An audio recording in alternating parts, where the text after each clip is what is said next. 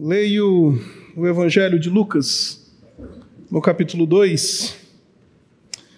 Ele diz assim: Naqueles dias, César Augusto publicou um decreto ordenando o recenseamento de todo o Império Romano.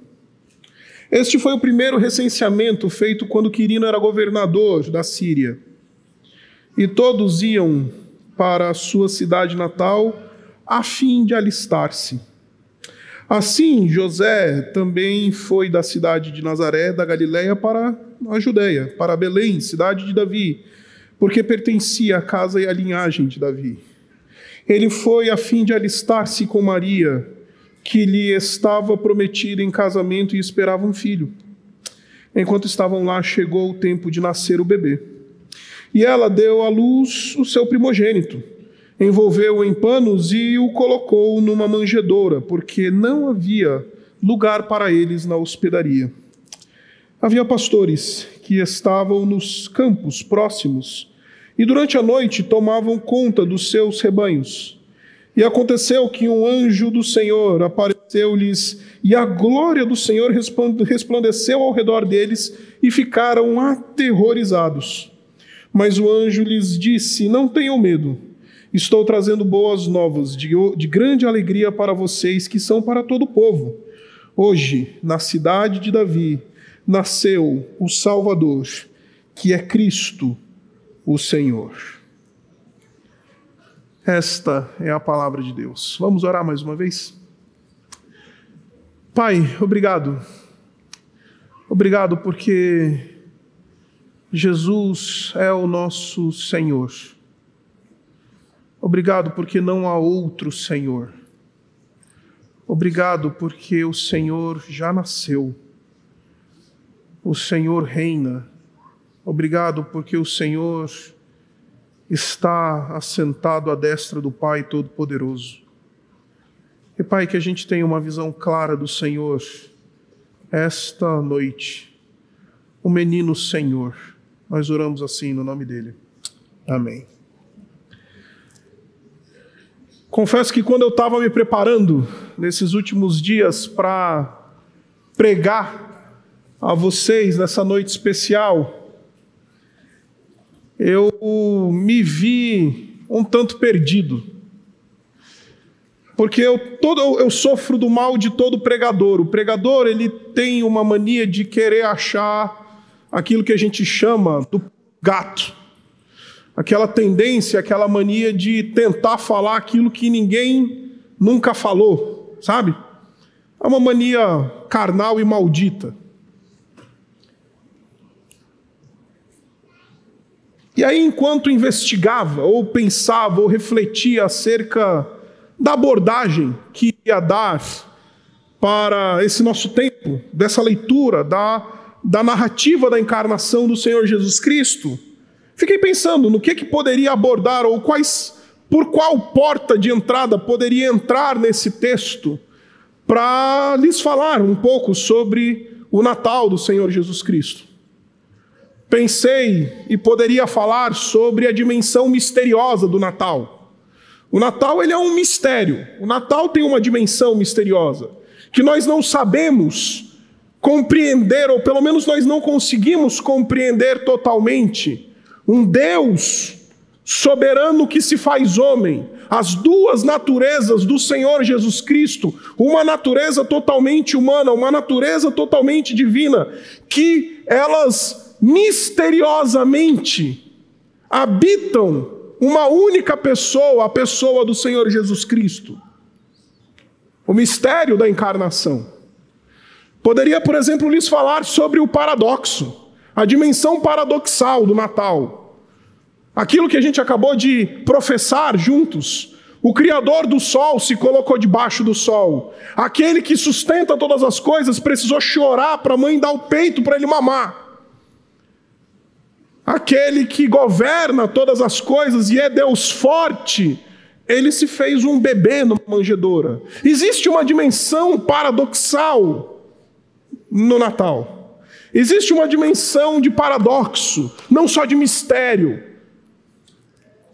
Poderia lhes falar, por exemplo, da dimensão gloriosa do Natal. Glória a Deus nas maiores alturas, disseram os anjos, e paz na terra aos homens a quem o Senhor concede o seu favor.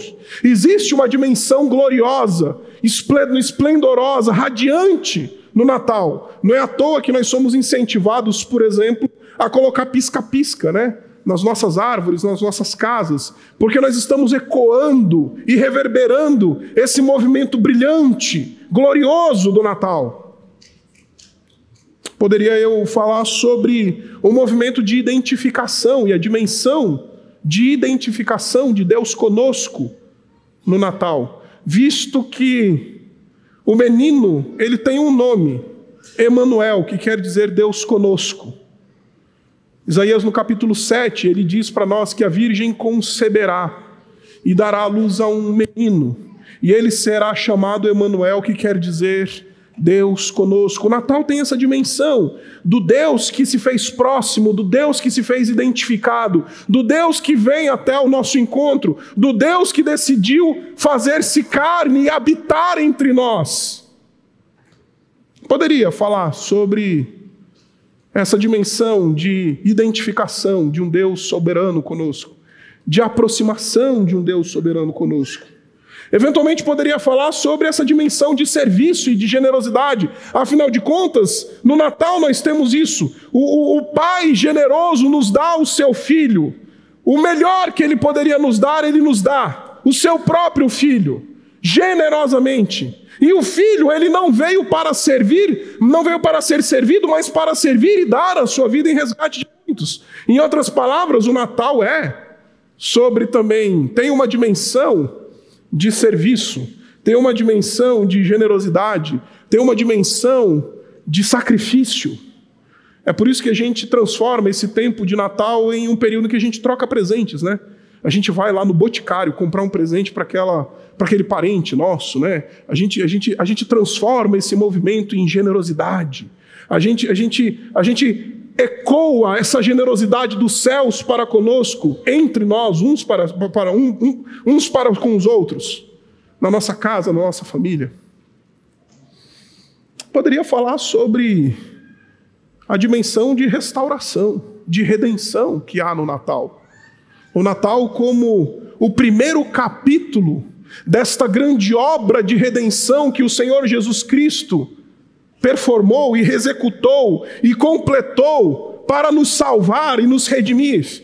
A encarnação é o primeiro capítulo de uma narrativa de salvação que passa pelo sofrimento, que passa pelo martírio, que passa pela cruz, que passa pela ressurreição e culmina na glorificação, culmina na consumação.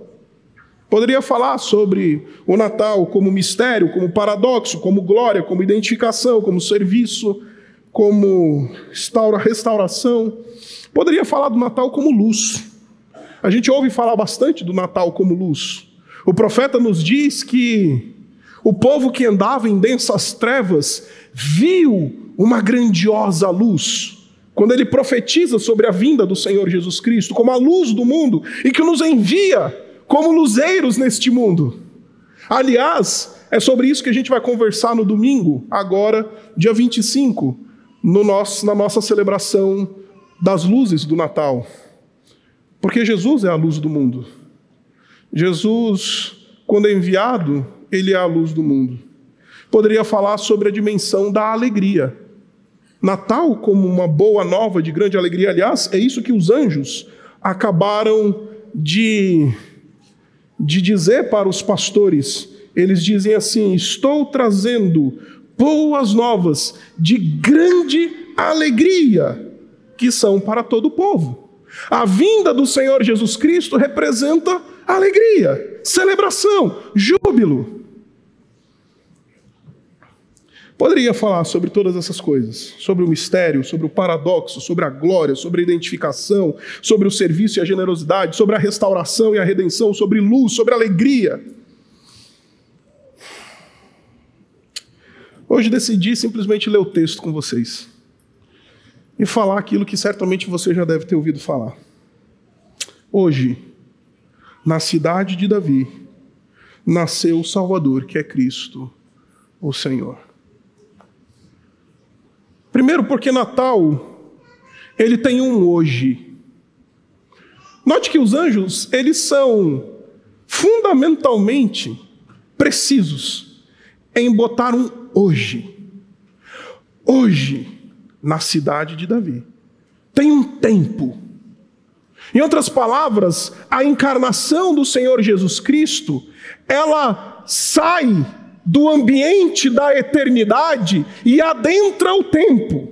O Deus eterno, o Deus que está fora do tempo, o Deus que controla todas as coisas, o Deus que está fora dos domínios da dimensão do tempo, ele decidiu entrar no tempo, decidiu entrar na história. Tem um hoje no Natal, tem um momento em outras palavras, o que eu estou querendo lhes propor é que Natal, ele precisa necessariamente na nossa vida encontrar um espaço no nosso, no nosso tempo, na nossa existência, na nossa história. Celebrar o Natal é muito fácil. Celebrar o Natal é muito tranquilo. Celebrar o Natal é só ir lá no sarau natalino. Os vizinhos estão revoltados conosco aqui essa noite porque já não tem mais lugar para parar nesse lugar. Aí é fácil, né? a gente vai lá na igreja, celebra lá umas músicas, ouve o pastor falar algumas coisas e vai viver a nossa vida, a nossa história de maneira absolutamente indiferente a todas essas coisas. Natal tem um hoje. E este hoje é o brado de Deus dizendo: Deus está no tempo. Deus quer entrar no meu e no teu tempo. Deus quer intervir na minha e na tua história. Deus, ele vem para o campo da história, para a poeira da vida. E sim, se este fenômeno da encarnação do Senhor Jesus Cristo não se torna presente na minha e na sua vida, é só uma festa comercial. É só um presente que a gente troca. É só uma mesa farta e uns quilos que a gente ganha no período das festas. É só riso e festa. Precisa do hoje precisa do tempo, precisa da história, precisa do chão da história, precisa entrelaçar com a minha e a sua vida. Hoje, Deus entrou na história, é isso que o anjo está dizendo. Hoje, senhores pastores, essa coisa de ficar cuidando de, de ovelha, então, Deus entrou nesse negócio de ficar cuidando de ovelhas, senhores pastores. Hoje, nesse negócio de ficar vivendo essa vida, que eventualmente você pergunta: para que que eu acordo de manhã cedo? Para que que eu pego o busão de manhã cedo? Para que que eu pego o metrô? Por qual qual que é a razão da minha existência nesse tempo, nessa história? E, e por que estou aqui? A mensagem do Natal é: vem o Filho para viver com a gente no tempo da gente. Hoje nasceu. Mas não é só um hoje. É uma cidade de Davi. Tem uma geografia. Não tem só um tempo, também tem uma geografia, tem um lugar, tem uma cena. Hoje, na cidade de Davi. E eu acho sensacional porque eu não sei se você já fez uma, uma pesquisa bíblica, mas Belém não era lá uma cidade muito glamurosa da Judéia. É bem verdade que a Judéia era a principal província ali da região, mas Belém estava longe de ser a melhor das, a melhor das cidades e dos vilarejos ali na região. Interessante é que Deus ele vem para Belém. Deus ele vem para a estrebaria. Deus ele vem para a manjedoura. Deus ele tem um cenário, tem uma cena onde Deus vai agir. E eu não sei se você é como eu, mas eu sou meio assim. Eu acho que Deus, às vezes, ele não é digno de entrar na, na minha geografia, não.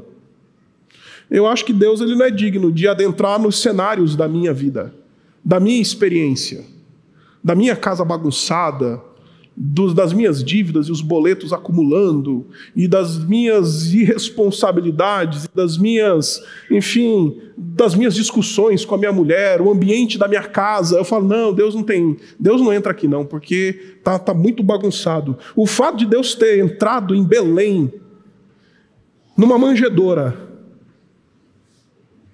é que não tem, a gente não fala para Deus assim, ó oh, Deus, ó, oh, não repara a bagunça para um Deus que nasceu numa estrebaria? Que nasceu num cafundós? A gente não vira para Deus e fala assim: ah, Deus, é humilde, mas é de coração. Porque o Deus da Bíblia, o Senhor Jesus Cristo, ele adentra no ambiente mais humilde, mais quebrado, mais insignificante. E é isso que choca os governantes da época. Porque quando os magos do Oriente, que a gente não sabe se são três, mas a tradição decidiu chamar três, por causa dos presentes que eles deram a Jesus, ouro, incenso e mirra. Então, os magos do Oriente falaram: nasceu o rei. Vamos lá, foram para o palácio, encontraram o Herodes. Falaram: olha, seu Herodes, a gente veio aqui saudar e adorar o rei dos judeus e a gente viu a sua estrela lá do Oriente. E a gente está aqui, ó. Cadê? Cadê? E aí o seu Herodes fica meio, meio preocupado, porque fala: não, ele não está aqui no palácio. Porque o Deus que intervém, ele intervém na estrebaria. Ele intervém no lugar bagunçado, mal cheiroso. O lugar do, da manifestação do filho é o lugar humilde, pobre. E quando as coisas estão meio mal cheirosas, como a estrebaria onde Jesus nasceu na nossa vida, a gente acha, ah, Jesus não é digno de entrar aqui, não. E de fato ele não é, mas mesmo assim ele entra. Porque tem um hoje, mas tem uma geografia. Em outras palavras, eu vim dizer para você simplesmente isso. A mensagem do Natal é um grito de Deus para mim e para você, dizendo: não importa o quão bagunçado seja o ambiente, o quão desorganizada seja a coisa, o quão, o quão caótico seja, o cenário, ali Jesus pode entrar. Ali Jesus pode se colocar. E ali Jesus, mais do que isso, ele pode se aconchegar. Você lê a cena do relato do Natal, o que que Jesus faz? Dorme na estrebaria. Os anjos vêm, a mãe pariu, botou, no, enrolou em, em, em panos, Imagino que o pai lá está fazendo uma contenção. Quando minha filha nasceu, eu descobri que pai só serve na hora do parto para fazer a contenção, né? Eu imagino José nessa hora.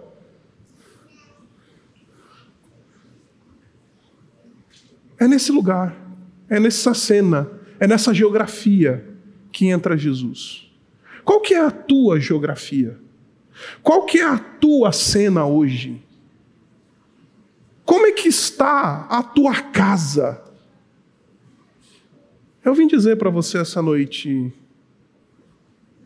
aquele que nasceu na cidade de Davi, ele está pronto para entrar nos ambientes mais caóticos, imperfeitos, cheios de sujeira que a gente pode ter.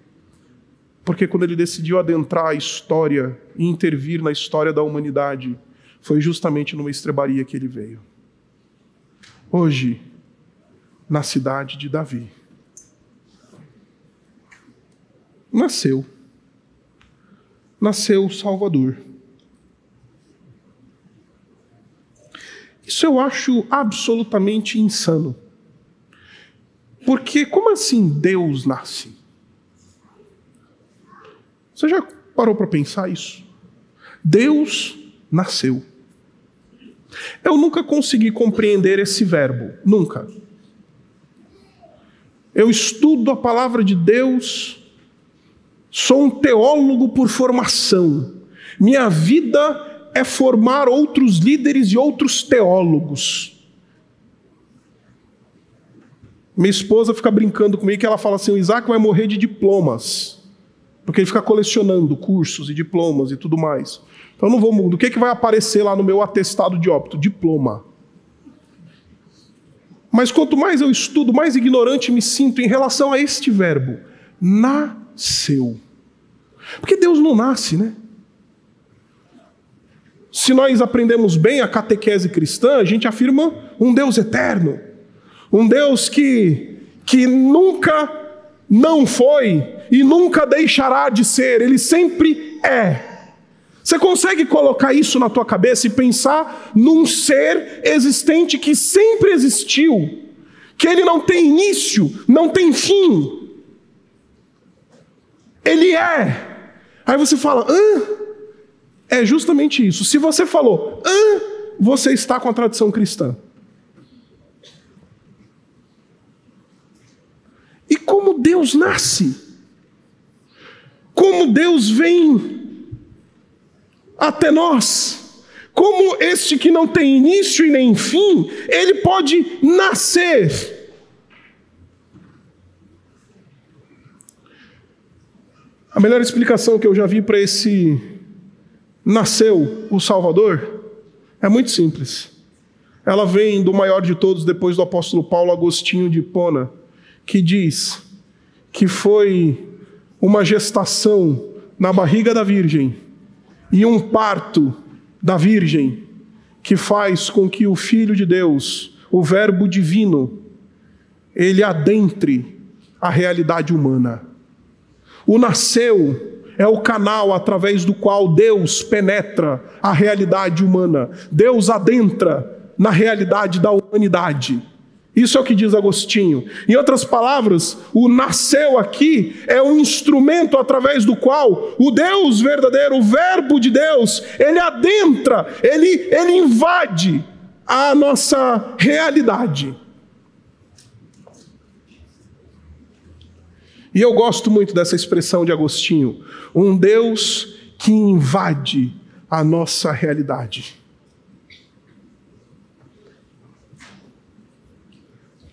A gente gosta de falar de Deus como um Deus educado. A gente gosta de falar que Deus está batendo na portinha do seu coração. A gente gosta de falar que Deus ele pede licença. A gente gosta de falar que Deus é aquele que vem até nós e vem assim: oh, será que você quer que eu apareça aí? Neste nasceu, diz Agostinho, está a maior prova da soberania deste Deus, porque ele não pede licença, ele nasce, ele vem, ele adentra, ele não pergunta para Herodes: Ô Herodes, já está na hora, ô Maria, já está na hora, ô José, já está na hora, ele vem e nasce, ele adentra, ele é soberano, ele é Senhor, ele invade a história. E de vez em quando ele precisa invadir a minha história, porque eu e você somos peritos em querer pegar Deus e falar assim: espera aí, espera um pouquinho aí para ver se você consegue mexer na minha vida, espera um pouquinho, deixa eu arrumar a primeira casa, deixa eu ir lá para a igreja, deixa eu pagar os meus pecados, deixa eu fazer alguma coisa, deixa eu dar um dízimo, deixa eu participar da campanha de Natal, deixa eu fazer alguma coisa aqui para melhorar, para você aparecer. Não, Deus aparece, Deus invade, Deus entra, Deus nasce.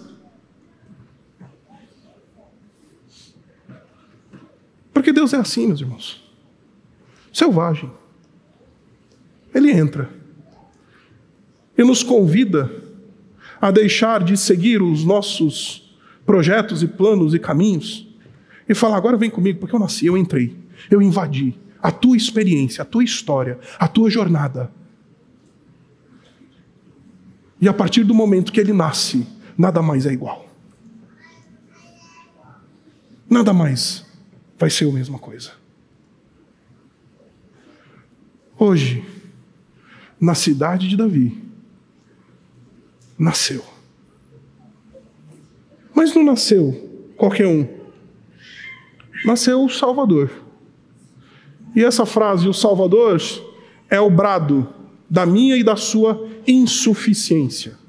E aqui nesta palavra está o chute em todo e qualquer ensino que nos tente convencer, que está muito na moda de hoje, de que a gente consegue fazer algum bem que acompanha a salvação, de que a gente é bom, que a gente é legal, que eu e você somos maravilhosos. Esse é um discurso maldito infernal.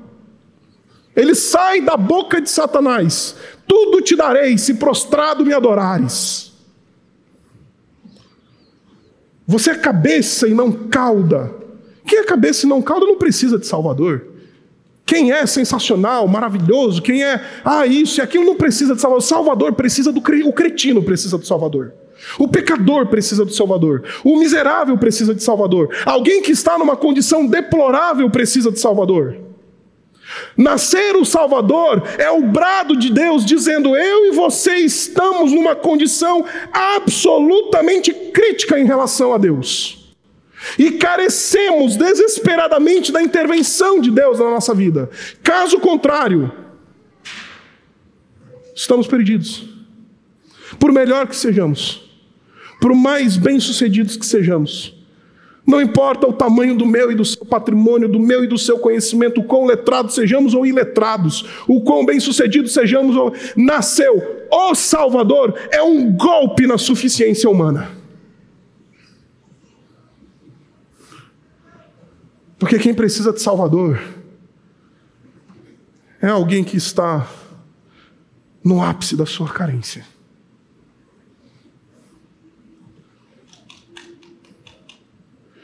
Essa teologia maldita do coach, que diz que eu e você somos sensacionais, ela é um brado satânico porque nega a dimensão e o caráter salvífico do Senhor Jesus.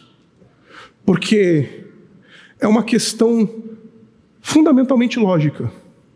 Se Ele é Salvador, é porque eu e você carecemos desesperadamente da salvação que Ele tem a nos oferecer.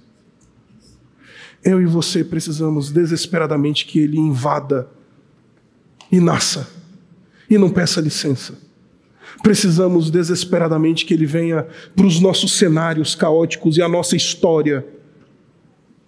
Precisamos que Ele nos encontre onde nós estamos, porque eu e você não temos nenhum tipo de condição de lidar com os nossos próprios problemas e a nossa própria condição diante de Deus.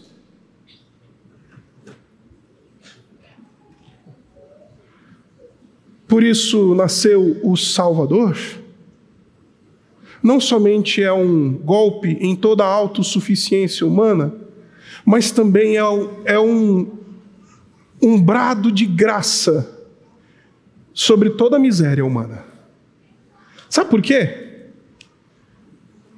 Porque se Ele é o Salvador, não interessa o quão alto cheguemos, a gente continua precisando de Salvador, e não interessa o quão baixo nós estamos o quão deplorável é a nossa vida, a gente pode ser alcançado por um Salvador.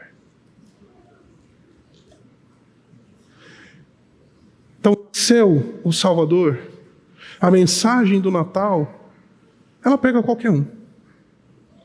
Não importa quão alto, quão autossuficientes nós possamos nos olhar a gente olha para o espelho e fala: ah, mas eu não matei ninguém, eu não roubei ninguém, eu nunca traí minha mulher, nunca traí meu marido, eu nunca fiz isso, eu nunca fiz aquilo, então eu estou bem.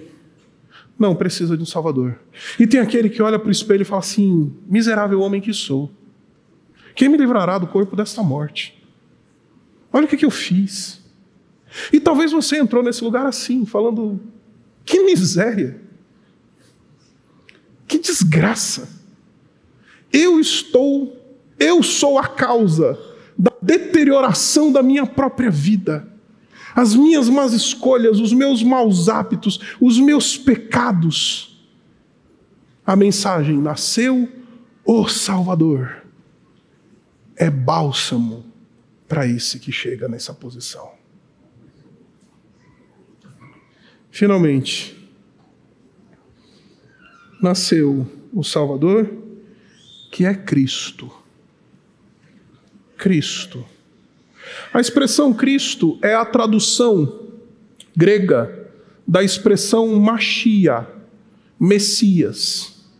Em outras palavras, nasceu o Salvador, o Messias. Aquele que tinha sido prometido ao povo de Israel como aquele que iria devolver a glória e iria restaurar o reino a Israel. Esta é a esperança, fundamentalmente, da, da, do messianismo profético do Antigo Testamento. Os profetas, quando falaram do Messias, falaram em termos de Deus está enviando o seu ungido, Deus está enviando o seu Cristo, o seu Cristo, Deus está enviando o, aquele que ele levantou e que ele vai servir como o grande rei, como aquele que vai aplacar os nossos inimigos, que vai estabelecer a paz em nossas fronteiras, vai restaurar a glória de Israel e vai finalmente fazer com que nós sejamos tudo aquilo para o qual fomos desenhados que fôssemos.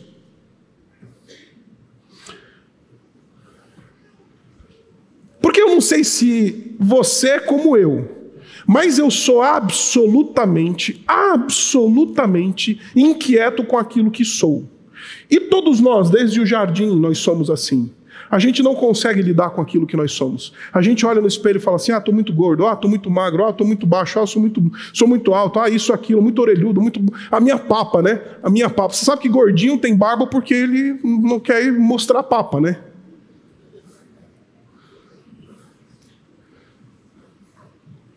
A gente é absolutamente inconformado porque existe em nós um senso muito claro, meus irmãos, que nos diz que nós, que nós não somos aquilo que nós deveríamos ser. Nós não somos aquilo que nós deveríamos ser. A gente precisa do Messias que vai nos conduzir a um movimento para que nós nos tornemos, finalmente, aquilo para o qual nós somos desenhados. Essa era a expectativa de Israel. Quando o Messias surgir, então seremos aquele povo vitorioso, então seremos aquele povo bem-sucedido, então teremos tudo aquilo que nós esperamos, seremos tudo aquilo que nós queremos ser. E você já percebeu como a gente corre atrás da, de alcançar essas coisas que só o Messias pode nos dar? E a gente perde a vida, perde dinheiro, perde tempo, perde, ah, perde relações, a gente sacrifica no altar dessa correria a nossa saúde, a gente sacrifica no altar da nossa, da nossa vida todas essas coisas. Porque a gente não ainda compreendeu que quem vai nos levar para onde nós deveríamos estar é o Messias, e não a nossa força, e não o nosso a nossa própria os nossos próprios bons hábitos. Estão dizendo por aí, destrava. Vou te dar receita para você destravar. Então, deixa eu te falar, estão ganhando muito dinheiro para dizer o que eu estou querendo dizer para você aqui agora. Mas eu vou falar isso de graça. O único jeito da gente se tornar aquilo para o qual nós fomos criados por Deus é encontrando o Messias. E aí a gente destrava. Pronto. Você não precisa mais pagar milhares e milhares de reais para esses coaches que estão ganhando dinheiro aí à toa, estão arrancando seu dinheiro, porque o jeito da gente se tornar aquilo para o qual nós somos chamados para ser é encontrando o Cristo. Porque é Ele que vai restaurar o reino a Israel. É Ele que vai fazer com que Israel seja aquilo que ela sempre deveria ter sido e nunca conseguiu ser. Eu não sei se você é assim, mas eu sou assim. Eu sei, eu sei que eu não sou aquilo que eu deveria ser. E fico correndo atrás e vivendo de uma maneira alucinada, querendo ser aquilo que eu não consigo ser. Só que quem vai me conduzir a isso, acredite, não é o meu próprio esforço, nem o seu próprio esforço, é o Messias. Esse Messias, ele é o Salvador, ele é o Cristo, ele é Senhor. Essa expressão Senhor ela faz com que todos os outros movimentos da nossa vida que clamem pelo nosso senhorio, eles se quebrem e se destruam. Eu tenho e preciso confessar um pecado para vocês essa noite. eu tenho brigado com Deus duramente nas últimas, nos últimos meses. Porque Isabela e eu entramos naquela fase mais gostosa da curtição de um filho, que é quando a criança começa a interagir, começa a brincar, começa Sabe, é uma fase sensacional. Eu e Isabela, a gente está andando em nuvens em casa. Porque é muito legal. A Antonella, cada dia é uma lição nova em casa, cada dia é um aprendizado novo, cada dia é uma frase que ela começa a balbuciar, a gente fala, uau! Aí cada, cada dia é uma surpresa. Você que é pai sabe do que eu estou falando. E a Antonella, ela tem um poder violento de conclamar do meu coração e do coração da mãe dela um senhorio violento. Porque ela sorri para a gente, a gente se derrete. E acredite, às vezes não é, não é um filho. Tem algumas coisas que sorriem para a gente na nossa vida e a gente desmancha o nosso coração. Normalmente, quando a gente pensa em senhorio, a gente pensa no pulso firme. A gente pensa naquele que domina, Senhor é o que manda, Senhor é aquele que diz como é que funciona, Senhor é aquele que governa, Senhor é aquele que diz como é que qual que é a letra. Não. Não é só isso não. Senhor é aquele que faz também o nosso coração derreter.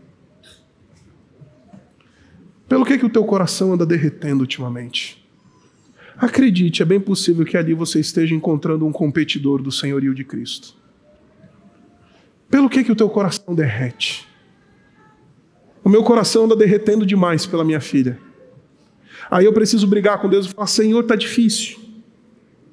Está difícil, porque o meu coração derrete, Senhor. Eu sou pai, pecador. E o meu coração derrete. E aí a Antonella, com um ano e dez meses, ela consegue competir pela minha lealdade absoluta. Ela consegue, eu sou tão ruim crente, que uma criança de um ano e dez meses consegue competir pela minha devoção, consegue competir pela minha lealdade, consegue competir pela minha submissão. E aquilo que eu deveria entregar somente a Deus, eu dou para minha filha quando ela sorri para mim. Hoje, na cidade de Davi, nasceu o Salvador, que é Cristo, o Senhor.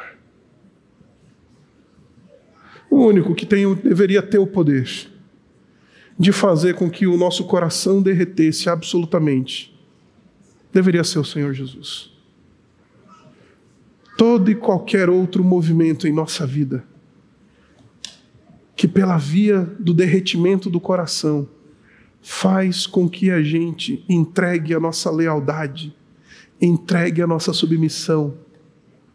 Ah, acredite, a gente está encontrando um competidor do senhorio do Senhor Jesus Cristo.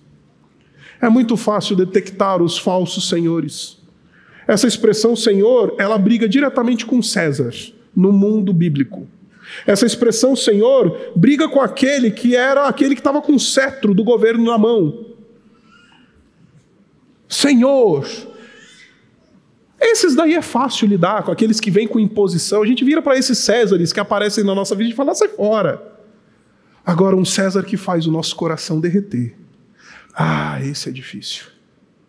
É difícil se livrar dele. Porque a gente pega esse Senhor que faz o nosso coração derreter, a gente abraça ele. A gente se derrama diante dele. A gente se aconchega a ele. Os Césares déspotas, a gente não tem problema com eles. A gente tem problema com os senhores que fazem o nosso coração derreter. Por isso, a mensagem do Natal é muito simples. Há um cronos, há um tempo, há uma cena, há um movimento de invasão de Deus na nossa vida há um movimento de salvação de insuficientes. Há um que pode nos conduzir para nos tornar aquilo que nós sempre deveríamos ser. E há somente um que precisa fazer o nosso coração derreter. Essa é a mensagem do Natal. Hoje, na cidade de Davi, nasceu o Salvador, que é Cristo, o Senhor. Abaixe sua cabeça e vamos orar. Deus bendito, obrigado. Obrigado porque hoje nasceu o Salvador, que é Cristo, Senhor. E Pai, como é duro, como é duro saber que nasceu um Senhor e que governa todas as coisas e que deveria fazer o nosso coração derreter, que deveria ter a lealdade do nosso coração absoluta. Mas a gente é pequeno, a gente é pecador, a gente é falho, a gente carece desesperadamente da tua graça. A gente precisa que Jesus invada a nossa história. A gente precisa que Jesus entre no contexto onde a gente esteja e seja ele qual for. A gente precisa convidar esse menino, esse menino divino, este Deus forte, a nos entrar e nos fazer submissos. Por isso que essa noite ele ganha o nosso coração. Que essa noite ele ganhe a nossa devoção, que essa noite ele ele faça o nosso coração derreter. Porque o nosso coração anda derretendo por todas tantas outras coisas que não não deveriam. Por isso, Pai, que hoje, na cidade de Santo André, invada no nosso tempo, na nossa história, no nosso contexto, o Salvador gritando a nossa insuficiência, o Cristo nos conduzindo para nos tornar aquilo que precisamos ser, o Senhor para fazer com que o nosso coração se derreta e a gente se entregue totalmente a Ele.